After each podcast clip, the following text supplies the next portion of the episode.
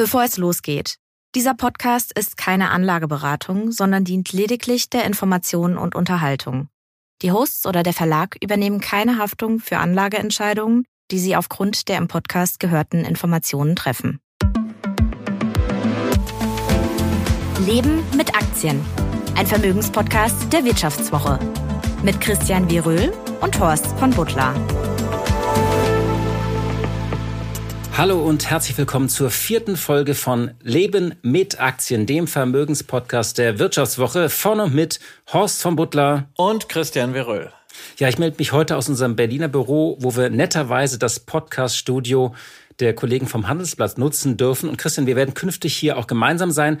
Du bist auch in Berlin, aber ich sehe dich remote. Also es ist eine Art Double Remote Aufnahme heute. Und du siehst wirklich professionell aus wie bei Formel 1, muss ich sagen, mit diesem Headset. Das ist super. Wirklich, also ich finde diese Assoziation Formel 1 auch sehr angenehm. Ja, ich hatte, letzte Woche hast du mal irgendwas gesagt von wegen Pizza bestellen. Ja, dabei das kann ich, ich mir jetzt. Dabei kann ich Pizza gar nicht so gut, also eher Pasta. Ja, ich könnte so Rölis Nudelservice machen. Was hätten Sie gerne? Ja, die 32 mit Doppelsoße gerne.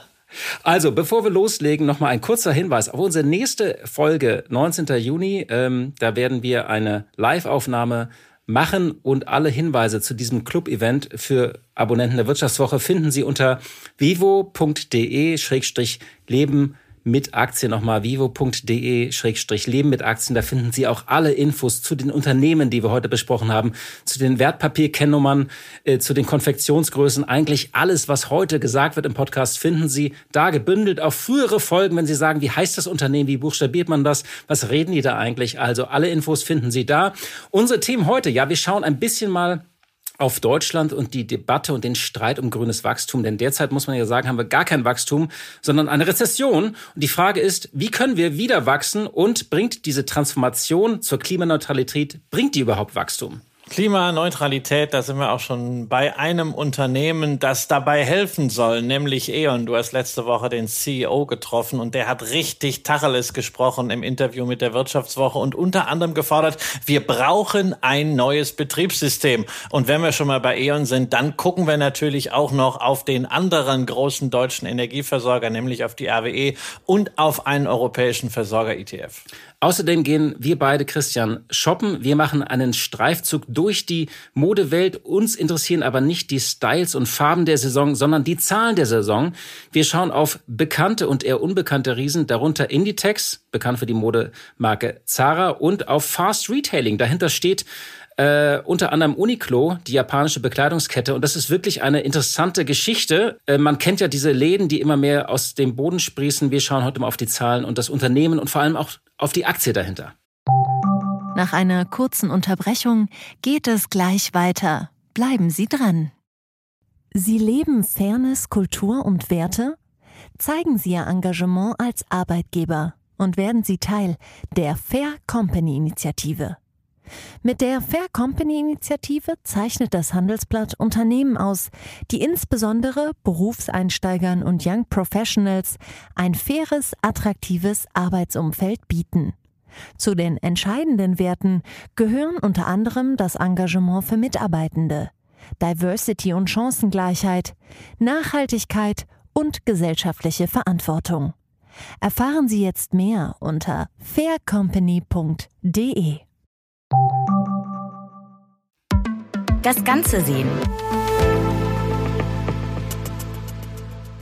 Horst, ist ein paar Monate her, da hast du dein Buch veröffentlicht, Das grüne Jahrzehnt, wie die Klimakrise die Wirtschaft revolutioniert. Bist du eigentlich mit dem Untertitel noch zufrieden? Oder müsste es nicht eher heißen, wie die Klimakrise oder der Umgang unserer Regierung damit die Wirtschaft ramponiert? Denn der Glaube an das grüne Wirtschaftswunder hat ja abgesehen von Olaf Scholz mächtig gelitten. Ja, viele fürchten eher, dass die deutsche Wirtschaft ihr blaues Wunder erleben wird. Und das sind jetzt hier nicht alles nur AfD-Sympathisanten, sondern sogar die OECD traut Deutschland ja kein Wachstum mehr zu und setzt unser Land bei den BIP-Prognosen auf den letzten Platz in Europa. Und ich fühle mich allmählich so ein bisschen erinnert an die Zeit vor 20 Jahren unter Schröder, als Deutschland dann als kranker Mann Europas galt und dann irgendwann die Hartz-IV-Reform kam. Wie ordnest du das jetzt ein?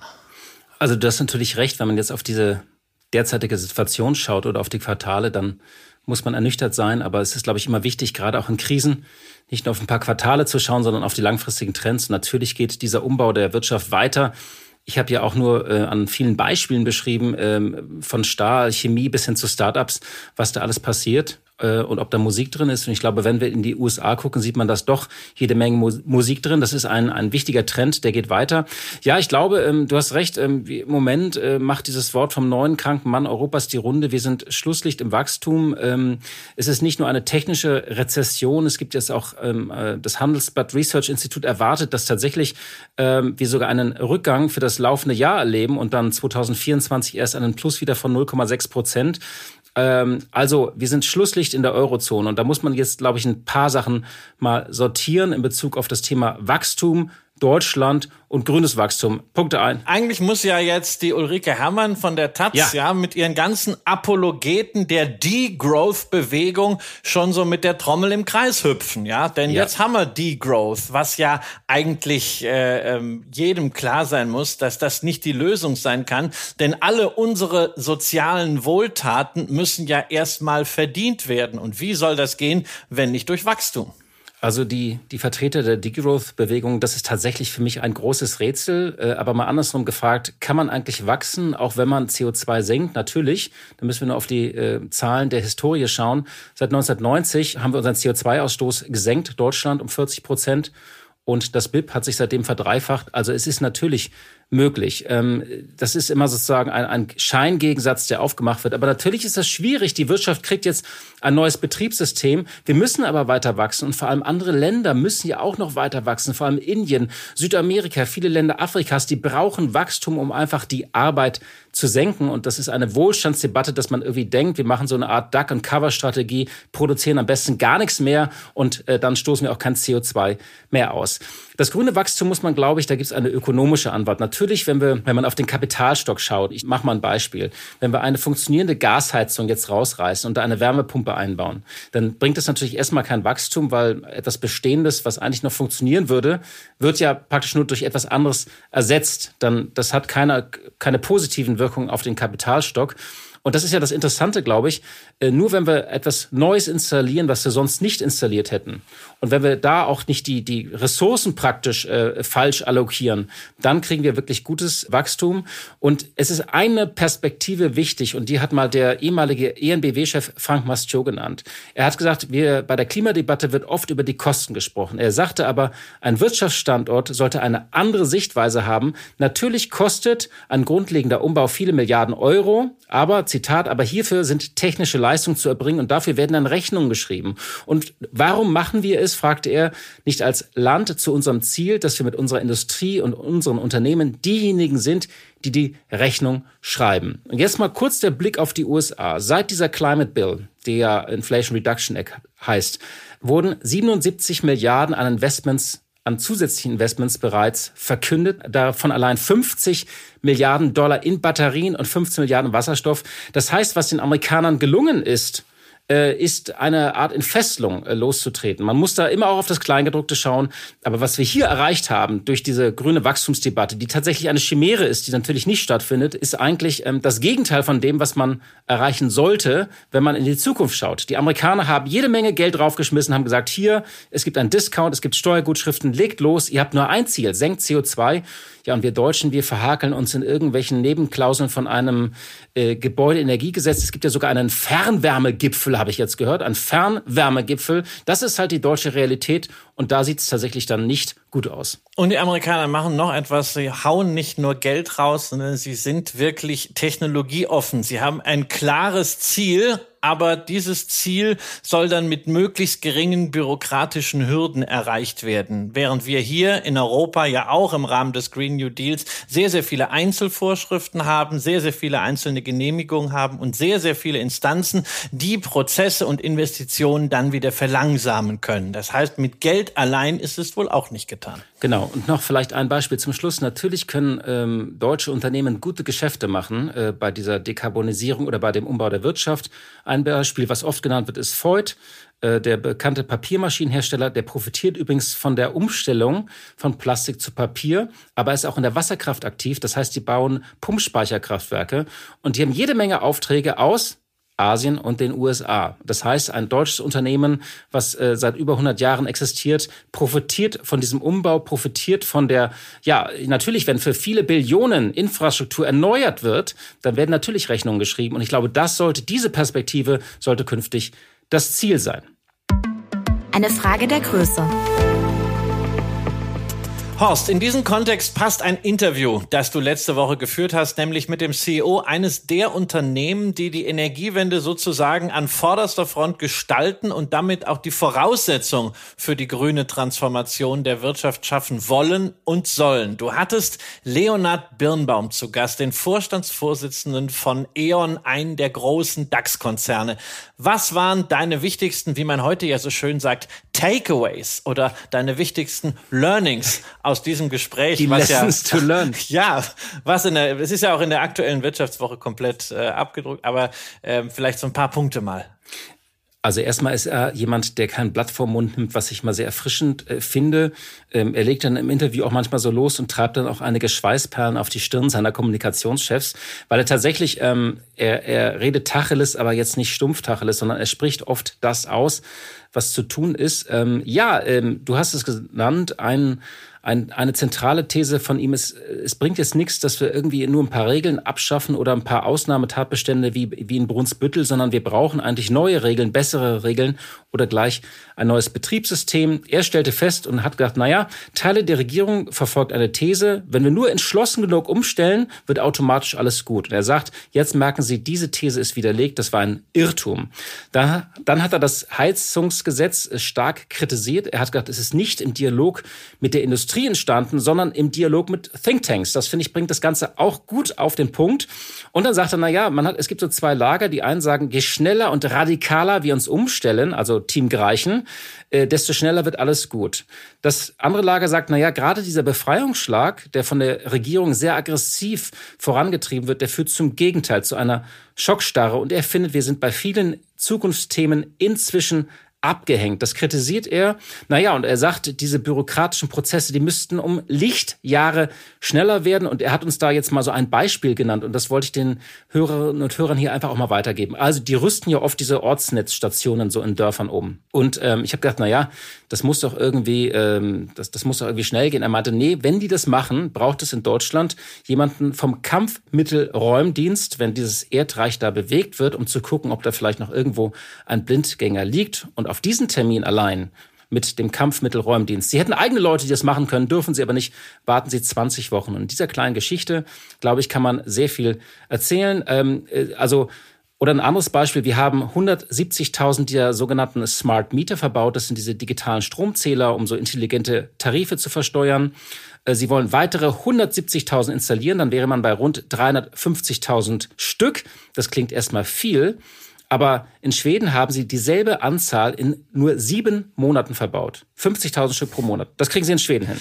Das ist die, Deutsch die sogenannte Deutschlandgeschwindigkeit. Ja, also die Deutschlandgeschwindigkeit, ich würde mal sagen, vielleicht können wir ein bisschen was von Schweden auch lernen. Also andere Länder kriegen, es irgendwie schneller hin. Mir geht's ja fast selbst auf den Keks, das auch immer wieder zu sagen, aber dieses zwei bis dreimal schneller werden. Wir sind nicht schnell genug. Aber dann sagt er noch etwas, die sind ja für E.ON, ist dieser Umbau ja gar nicht so schlecht. Und damit kommen wir eben auch auf die Aktie und das Unternehmen. Du hast gesagt, wir kriegen ja immer noch diese Rechnung von E.ON. Man denkt so, ja, das ist halt mein Versorger. Aber eigentlich ist das gar nicht mehr deren Geschäft, sondern die sind an einer neuralgischen Stelle der Energiewende und zwar bei der Infrastruktur. Ja, also wir, äh, wir nehmen E.ON ja immer noch wahr als diesen kompletten, breit aufgestellten Energieversorger so entlang der ganzen Wertschöpfungskette. Aber da sind halt einige Jahre ins Land gegangen und man hat sich in einem sehr, sehr schmerzhaften Prozess mehrfach gehäutet, Aktivitäten abgestoßen, zuvorderst ja das Geschäft mit der Energieerzeugung an die Börse gebracht.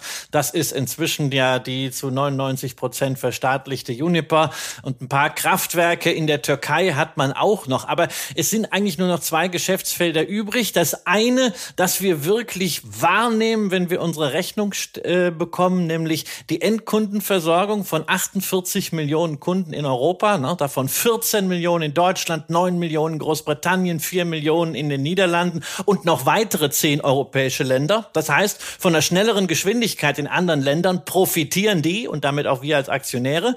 Und dieses Geschäft steht für 80 Prozent vom Umsatz, aber es ist ja mangels eigener Erzeugungskapazitäten eben ein Handels- und Vermarktungsgeschäft. Also ist die Marge recht überschaubar und der Beitrag zum EBITDA liegt nur bei gut 15 Prozent. Also das Herzstück von E.ON heute, das sind die Energienetze, die für 20 Prozent vom Umsatz stehen, aber 80 Prozent vom Ertrag bringen. Und da nochmal für alle Hörerinnen und Hörer die wichtige Unterscheidung. Einerseits gibt's diese überregionalen Netze im Höchstspannungsbereich, die vor einigen Jahren von den Versorgern abgetrennt wurden. Da gibt's jetzt bundesweit vier Betreiber, also Tenet, 50 Hertz, Amprion und Transnet. Das ist diese Südlink-Diskussion, die man vielleicht genau, auch kennt. Genau, da geht's auch um die ganz die großen, großen Trassen, Strom, die großen. Stromtrassen. Genau, darüber reden wir nicht, sondern wir reden über die regionalen Verteilnetze für Strom und Gas. Und hier ist E.ON der Platzhirsch in Deutschland, aber eben auch in Schweden, Osteuropa und der Türkei mit einer sehr, sehr starken Marktposition. Und dieses Netzgeschäft, Horst, ist ja ein klassisches Infrastrukturgeschäft mit zwei Seiten. Aber früher war ja vielleicht nochmal nachgefragt, E.ON so eine klassische äh, Witwen- und Waisenaktie genannt. Also äh, Ja. wie, wie, wie guckst du jetzt eigentlich auf den Kurs? Denn tatsächlich, der Kurs Ja. hat ja ziemlich stark gelitten. Damals irgendwie so, ich glaube so vor 15 Jahren stand die ja noch bei 40 Euro, also Genau. vor der Finanzkrise, nicht? Genau, und das war so der Inbegriff des soliden, seriösen Investieren, nicht? Wenn man gar nicht wusste, was man der Oma kauft, kaufte man ihr eine E.ON-Aktie. Die zahlte auch immer fein Dividende, aber dann kam die Finanzkrise, das Gezerre um den Atomausstieg, die planlose Energiewende und 2016 war E.ON dann nur noch bei 6 Euro. Ja, ähm, das, das waren eben diese Häutungen, über die ich eben sprach. Und es ist natürlich auch ein Debakel, das mal wieder zeigt, die Zeiten ändern sich und die Zeiten ändern auch Unternehmen. Und deshalb gehört zum Buy and Hold auch immer der regelmäßige Check, ob denn die Prämissen für das, was man da im Depot hat, auch wirklich noch gelten. Genau, und zwei Prämissen kann man ja schon feststellen bei so einem Infrastrukturgeschäft.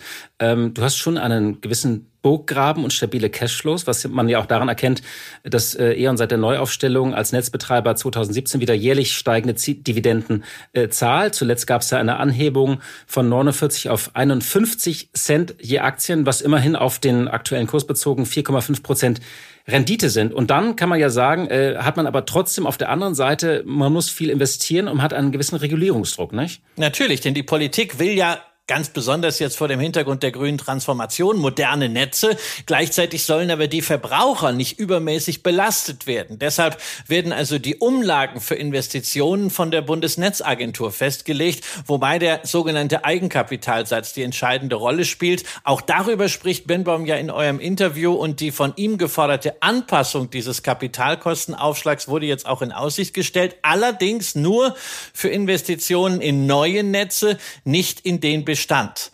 Wenn man also mal einen Strich drunter macht, kann man sagen, die Neuaufstellung von E.ON war schmerzhaft, aber erfolgreich. Gleichwohl ist das Geschäft natürlich herausfordernd, auch was die Finanzierung angeht. Ja, wir haben die Summe gehört, 26 Milliarden äh, wollen sie in den nächsten Jahren investieren. 35 Milliarden Nettoverschuldung haben sie schon äh, bei einem EBITDA, das dieses Jahr bei 8 Milliarden Euro liegen soll. Dazu merkt man halt auch, dass der Konzern noch immer im Umbruch steckt, wenn man mal auf diese große Diskrepanz zwischen dem Gewinn je Aktie und den um Sonderfaktoren bereinigten Ergebnissen schaut. Ja, also das sind wir fürs letzte Jahr bei 0,70 versus 1,05. Das ist schon eine ordentliche Spanne.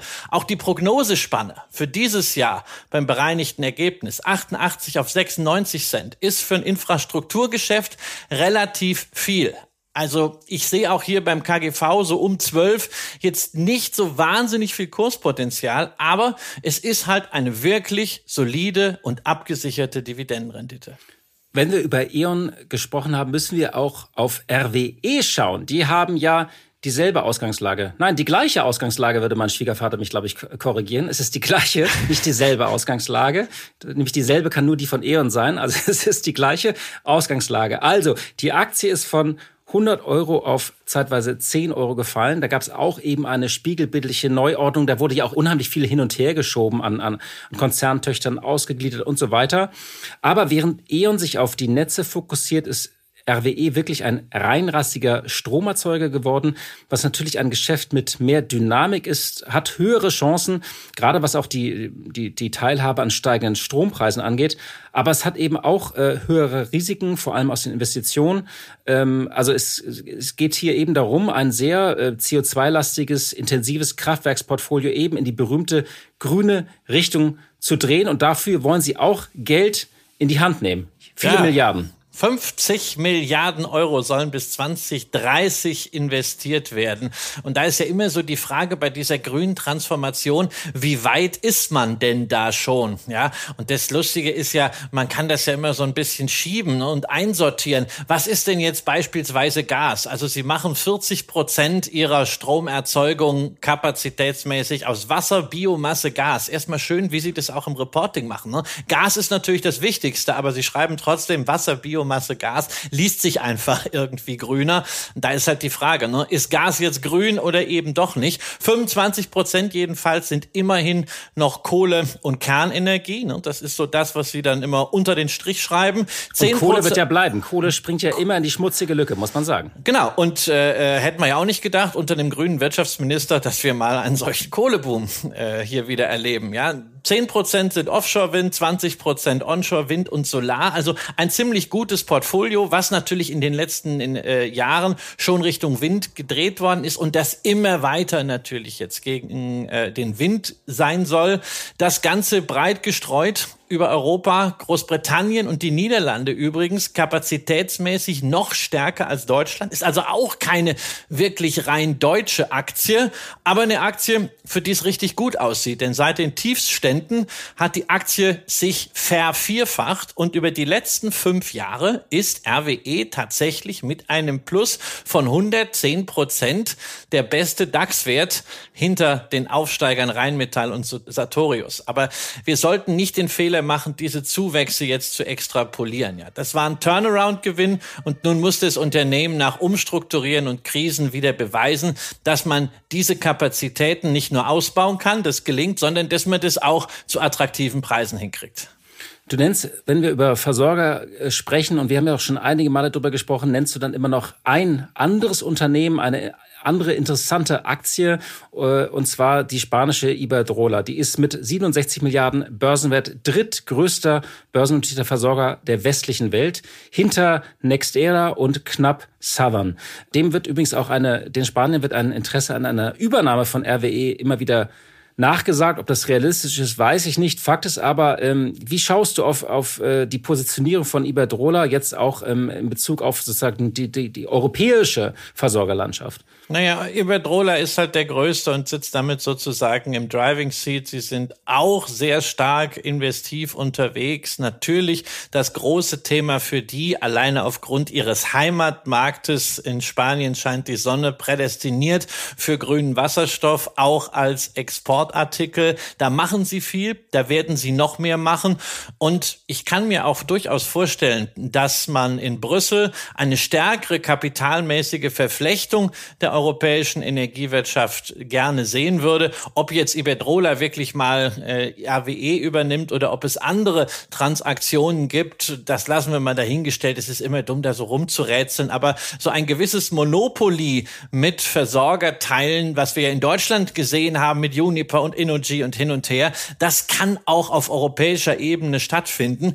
Deswegen auch als Impuls nochmal, wenn man sagt, hm, das regulatorische Risiko ist ja sowieso bei Versorgern groß, aber die Geschäftsmodelle sind interessant für defensive Investoren, nicht auf einzelne Aktien zu gehen, sondern gleich die europäische Versorgerbranche im Paket zu kaufen. Es gibt ETFs auf den Stocks Europe 600 Utilities, beispielsweise von iShares inklusive reinvestierter Ausschüttung haben die tatsächlich mit dem ETF leicht besser abgeschnitten als der europäische Aktienindex sogar kürzlich neue Allzeithochs gemacht, im Gegensatz zu EN und RWE. Tja, man hat halt hier eine praktische Paketlösung mit 29 Versorgern, angeführt natürlich von Iberdrola mit 16 Prozent. Enel, National Grid ist dabei auf vier mit 6 Prozent, dann schon eine RWE. Und man hat momentan wohlgemerkt nicht ausgezahlt, aber im Fonds im Durchschnitt eine Dividendenrendite von 4,7 Prozent und ein Teil davon wird natürlich dann auch im nächsten Jahr wieder durchgeroutet. Das liegt im Trend. Und wir bleiben bei den menschlichen Grundbedürfnissen. Wir brauchen nämlich eben nicht nur Strom, sondern auch was zum Anziehen. Und da haben wir letztens beim Essen hoch über Düsseldorf über Uniqlo gesprochen. Also allein der Name wird wahrscheinlich manche unserer Hörerinnen und Hörer jetzt genauso ratlos zurücklassen wie letzte Woche mein Outing als Matthias Reim-Fan. Ja, das Interessante ist ja, ähm, dass diese Marke, die ist ja ganz behutsam auf den deutschen Markt gekommen, erst in einigen Städten, ich glaube in Stuttgart und Berlin, und die haben dann immer auch an Ecken, also die sind nicht so wie Primark, dass sie sagen, wir pflastern hier gleich alle alle Fußgängerzonen zu, sondern die haben Stück für Stück Läden aufgemacht. Ich hatte einen, ähm, wir kamen drauf, ja, weil ich hatte mal einen, einen Hintergrundgipfel so mit, mit deutschen Modeunternehmen, so diesen ganzen S. Olivers dieser Welt. Wir kamen auf Uniqlo und die haben halt gesagt, sie haben einen großen Respekt vor denen, weil die sind so, ähm, äh, haben eine sehr gute Qualität, die Japaner, und sind so preislich, sind sie ja äh, über H&M, so 10 bis 15, vielleicht 20 Euro über H&M, aber eben dann doch günstiger als viele deutsche Modeunternehmen und dass wenn man da reingeht und ich hab, war tatsächlich auch schon mal drin, ich habe da auch schon mal Pullover gekauft, weil tatsächlich das ist, sind alles so klassische Farben, die liegen da japanisch gut geordnet, äh, das ist gute Qualität, man weiß, man kann wenig hässliches kaufen, das ist immer, das ist eine Faustformel der Modeindustrie. Viele Menschen wollen einfach in einen Laden gehen und das Gefühl haben, sie können, sie können nichts falsch machen sozusagen und deswegen wollten wir mal auf Uniqlo und das Unternehmen dahinter schauen und das brachte uns eben auch auf die Idee, insgesamt mal auf Modeaktien zu schauen, weil da ist ja einiges los mit äh, Zalando, About You, aber auch Inditex. Also wir schauen mal kurz jetzt, machen einen kleinen Modestreifzug. Wir selbst sind natürlich wie immer ganz langweilig angezogen, aber das ist ja auch ein Podcast heute. Also ein paar Facts zu Uniqlo, Christian.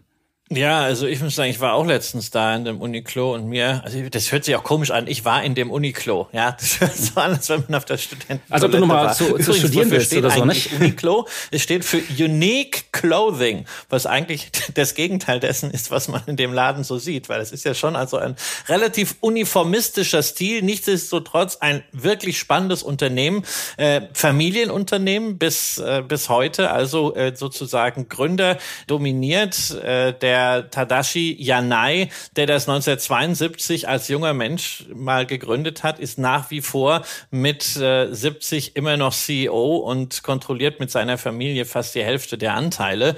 Ähm, und das ist auch ganz spannend, ist jetzt nicht so ein Leisetreter, wie man das häufig von CEOs äh, kennt, sondern der tritt schon sehr selbstbewusst auf, was die Wachstumspläne angeht. Man hat in den letzten zehn Jahren den Umsatz knapp verdreifacht auf immerhin 16,6 Milliarden Euro und in dem Tempo soll es weitergehen. Also er haut dann einfach mal in seinem jüngsten Statement raus, 2024 soll es einen Umsatz geben von drei Trillionen Yen. Das ist eine tolle Zahl das sind so 20 Millionen Euro. Und äh, im äh, längeren gibt er dann ein Ziel raus, Becoming the World's Number One Brand mit einem Umsatz von 10 Trillionen Yen. Also da gibt er jetzt kein genaues Zeitziel vor, aber Becoming the World's Number One Brand für ein Unternehmen, was zwar schnell gewachsen ist, aber ansonsten irgendwelche Pullover verkauft, das ist eine ganz ordentliche Ansage. Allerdings muss man sagen, eine Ansage, die an der Börse sehr, sehr gut ankommt. Die Dachgesellschaft von Uni Uniqlo Fast Retailing Group, börsennotiert seit den 80ern, reflektiert diese Wachstumsstory. In Yen ist der Kurs in den letzten zwölf Monaten um 57 Prozent gestiegen, über die letzten fünf Jahre mehr als verdoppelt. Und da muss man ja immer wieder darauf hinweisen, trotz Corona, wo natürlich auch deren Läden geschlossen waren. Genau, und äh, das ist also ein, ein Kontrapunkt zur Krise. Man muss ja sagen, andere Retailer haben auch viel Läden schließen müssen, äh, hatten ihre Expansionskurse modifiziert oder, oder, oder runterfahren müssen. Also wenn man sich äh, an manche Sachen anguckt, die einfach geschlossen werden muss. Ja, also ähm, das hat zwei Konsequenzen. Erstens ist der Gründer Yanai, auch mit über 70 ist er ja immer noch CEO, der gilt inzwischen als reichster Japaner, der kontrolliert noch so rund ein Viertel und seine Kinder 20 Prozent. Das heißt, die Nachfolge ist gesichert. Und der Herr, hast du gesagt, der ist selbstbewusst, er setzt kraftvolle Zeichen, nicht nur bei den Wachstumszielen, sondern auch für die Mitarbeiter. Wegen der hohen Inflation hat er die Löhne seiner Mitarbeiter zum Jahresanfang kräftig erhöht was natürlich auch bei den Politikern gut angekommen ist. Und zweitens muss man sagen, die Aktie ist selbst inzwischen richtig teuer. Die, die Pullover sind noch günstig, die Aktie ist teuer. Selbst auf der Basis der, der Prognosen für dieses Jahr kommen wir auf Bewertungen, die bei mehr als das 30-fachen des Gewinns und des Free Cashflow liegen. Also wir reden hier nicht über eine Tech-Company, sondern ein Bekleidungsunternehmen. Und äh, ja, damit ist Fast Retailing eigentlich teurer als LVMH. Ähm, es ist also sehr viel Wachstum eingepreist, nicht nur beim Umsatz, sondern auch bei der Profitabilität. Und spannend wird eben sein, ob man die EBITDA-Marge, die lange Zeit so bei 12 bis 15 Prozent lag, ähm, also ob man die wirklich ausbauen kann und auf über 20 Prozent heben kann. Ja, genau. Äh, wenn nicht, dann ist eben diese Aktie viel zu teuer und wer sie hat, der darf gerne auch mal Gewinne mitnehmen. Aber wir wollten deswegen mal ganz kurz auf Japan schauen, weil das ist ja ein japanisches Unternehmen und äh, das hast du mal die so ein paar Zahlen angeguckt, weil die japanische Börse ist ja auch interessant dieser Woche. Ja, ja, und es ist natürlich auch deswegen wichtig, weil viele diese Fast Retailing Aktie haben, ohne es zu wissen, denn sie haben vielleicht einen ETF auf den japanischen Leitindex, den Nikkei 225 im Portfolio und der ist tatsächlich mit über 10 Prozent in Fast Retailing investiert. Also dieser Klamottenladen ist tatsächlich der größte Wert im Nikkei, was daran liegt, dass der Nikkei nicht irgendwie, wie wir das vom DAX her kennen, äh, den Börsenwert des handelbaren Streubesitzes Besitzes nimmt, um die Gewichtung festzulegen, sondern es werden letztendlich die Preise addiert, ähnlich wie beim Dow Jones. Und das führt zu Verzerrungen, die natürlich hier Fast Retailing begünstigen und natürlich auch dazu führen, dass dieser Run, den Fast Retailing hat, entsprechend stark auf den Index ausgestrahlt hat. Und ja, du hast gesagt, wir wollen nicht unerwähnt lassen. Der Nikkei 225 hat zwar immer noch nicht seinen Rekordstand von Ende 1989 eingeholt, aber notiert immerhin auf einem 33-Jahres-Hoch, nachdem er dieses Jahr schon 25 Prozent zugelegt und damit deutlich stärker als der Stocks Europe oder der S&P 500 war. Und man fragt sich natürlich, nachdem diese Trendwende in Japan ewig herbeigeschrieben wurde. Also ich erinnere mich schon aus den 90ern, ja, wenn Journalisten nichts mehr einfiel, was sie schreiben können über die Börse, dann hat man gesagt, in Japan geht bald wieder die Sonne auf, ja. ähm, ist natürlich die Frage, ist es nun soweit? Ganz kurz, Horst, wie blickst du da drauf? Also 1989 wollte ich erst mal fragen, was hast du da gemacht? Hast du da schon in Aktien investiert? Nein, 1989 habe ich noch nicht in Aktien investiert. 1989 habe ich überwiegend in Modellautos investiert, aber in den 90er Jahren schon und äh, japanische Optionsscheine waren natürlich in den 90er Jahren extrem beliebt und auch wirklich probat, wenn man möglichst schnell, möglichst viel Geld mit einem gewissen Nervenkitzel an der Börse verlieren wollte. Also Japan gehört auf jeden Fall in jedes Portfolio. Das ist ja die Faustformel. Und ich glaube, drei, vier, fünf Sachen müsste man da einfach mal bedenken. Äh, Punkt eins.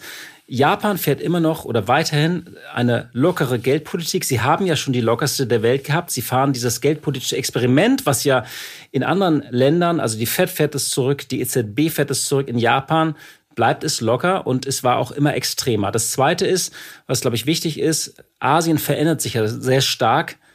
China verändert sich sehr stark. Japan ist sozusagen, bleibt das freie Asien und profitiert eben auch von Umschichtungen von Geldern, die vielleicht jetzt aus China abgezogen werden. Ja, dazu kommen noch ein paar spezielle Börsenthemen. Japanische Unternehmen sind im internationalen Vergleich nach wie vor recht günstig bewertet.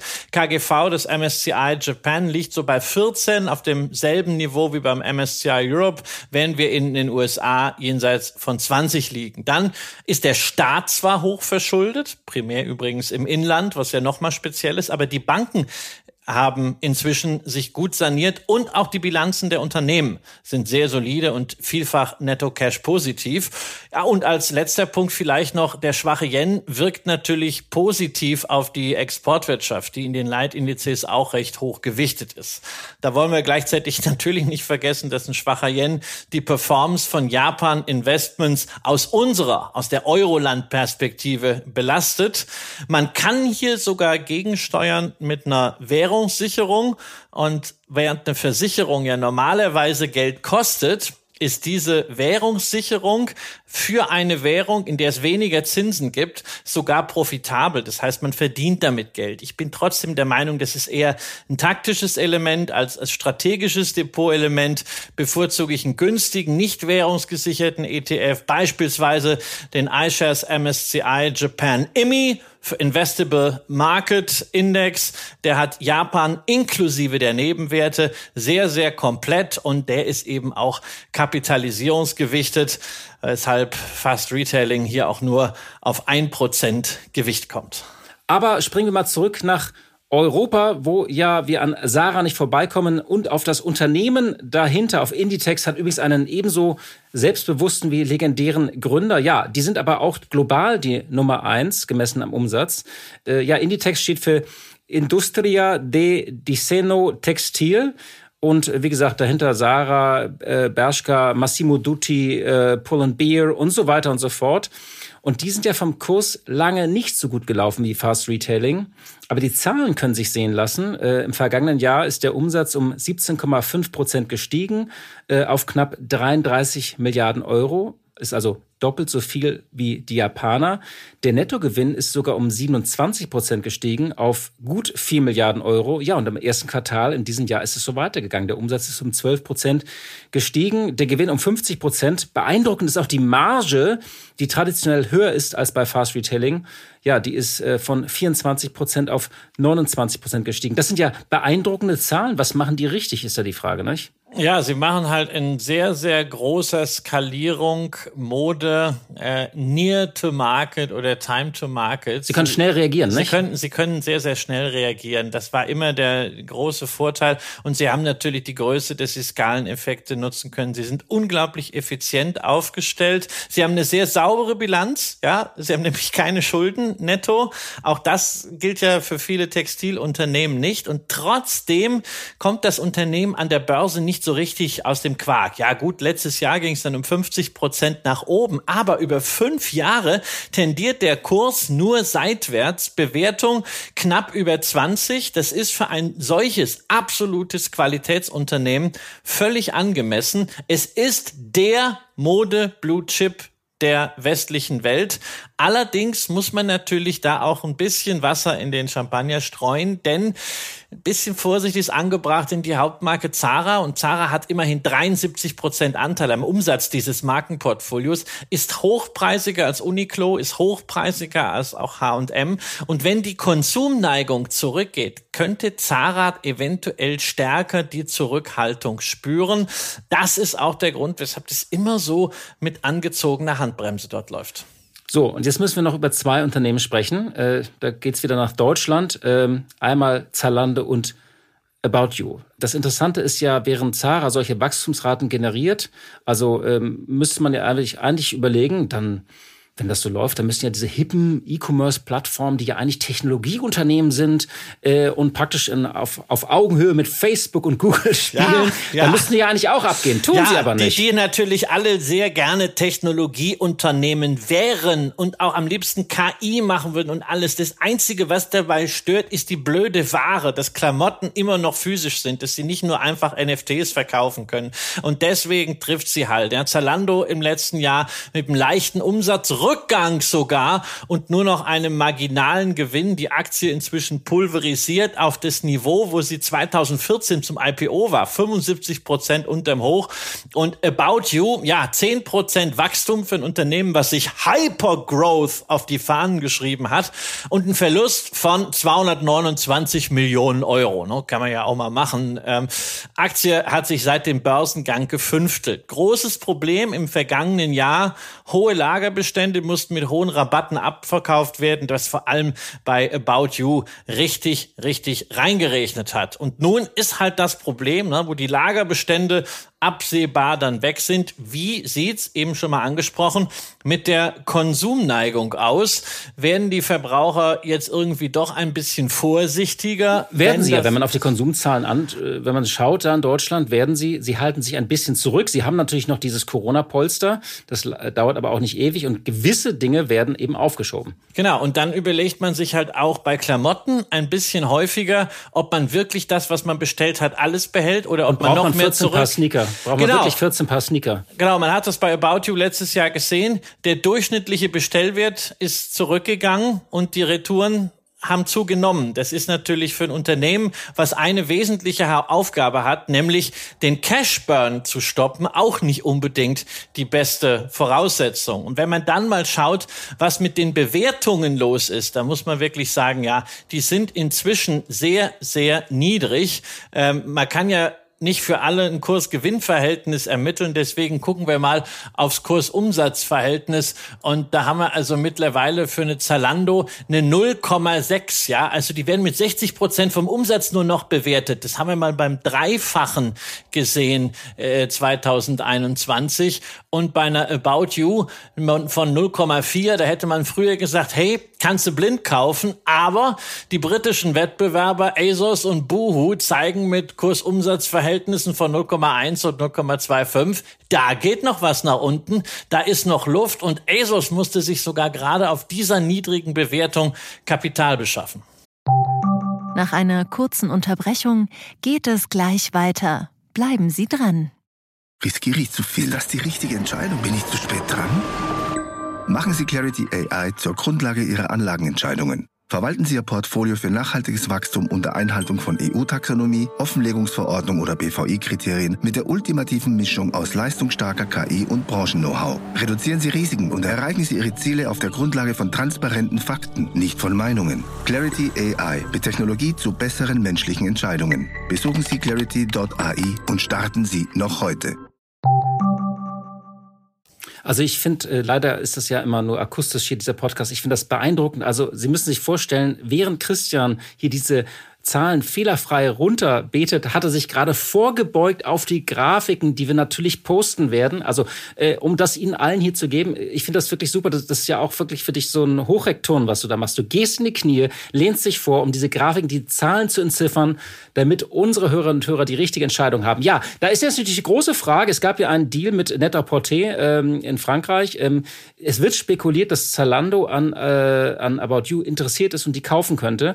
Ist halt die Frage, sind das das dann die, die praktisch, äh, ist das dann Minus mal Minus ergibt Plus?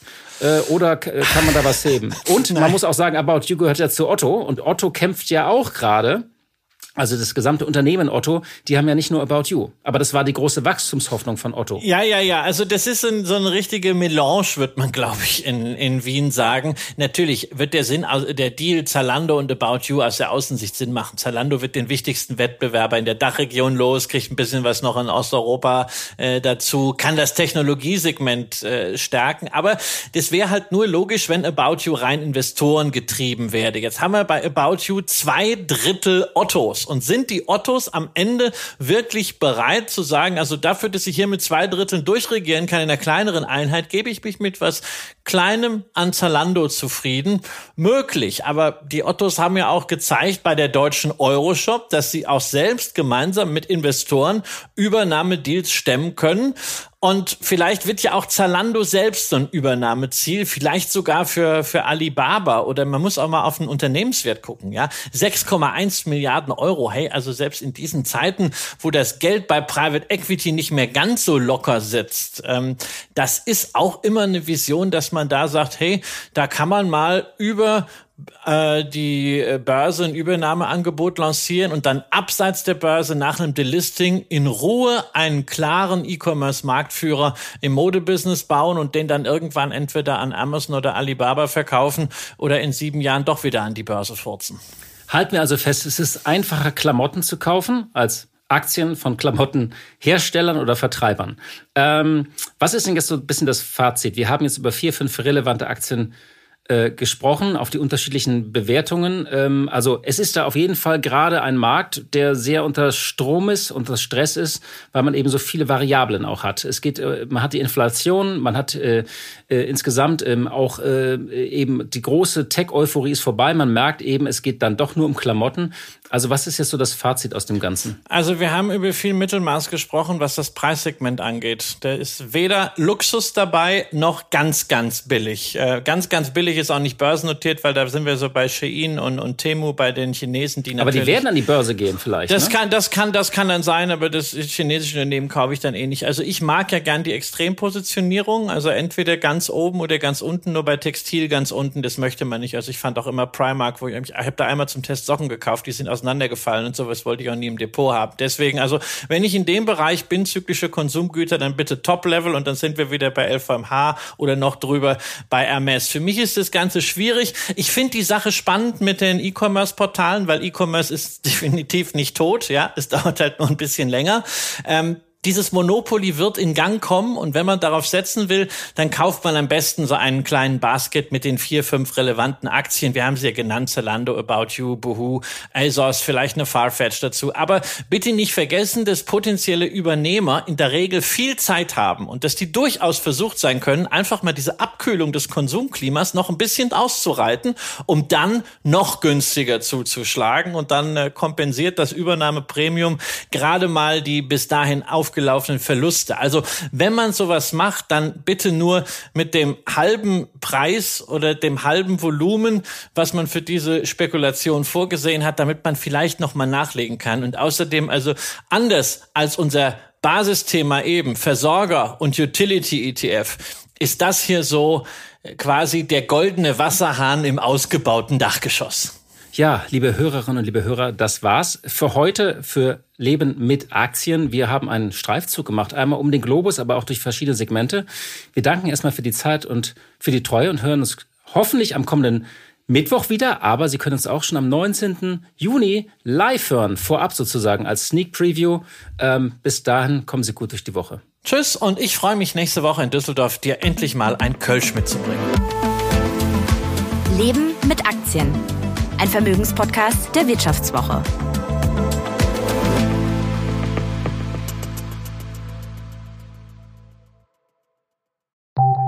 Nach einer kurzen Unterbrechung geht es gleich weiter. Bleiben Sie dran. ChatGPT und andere Technologien verändern unsere Arbeitswelt rasant. Bei der Veranstaltung Work in Progress diskutieren wir in der Handelsblatt Media Group die Zukunft des Arbeitsmarktes, HR-Trends, KI, mentale Gesundheit und neue Leadership-Perspektiven. Sei am 13. und 14. Juni in Düsseldorf oder virtuell dabei und melde dich jetzt an unter work-progress.de.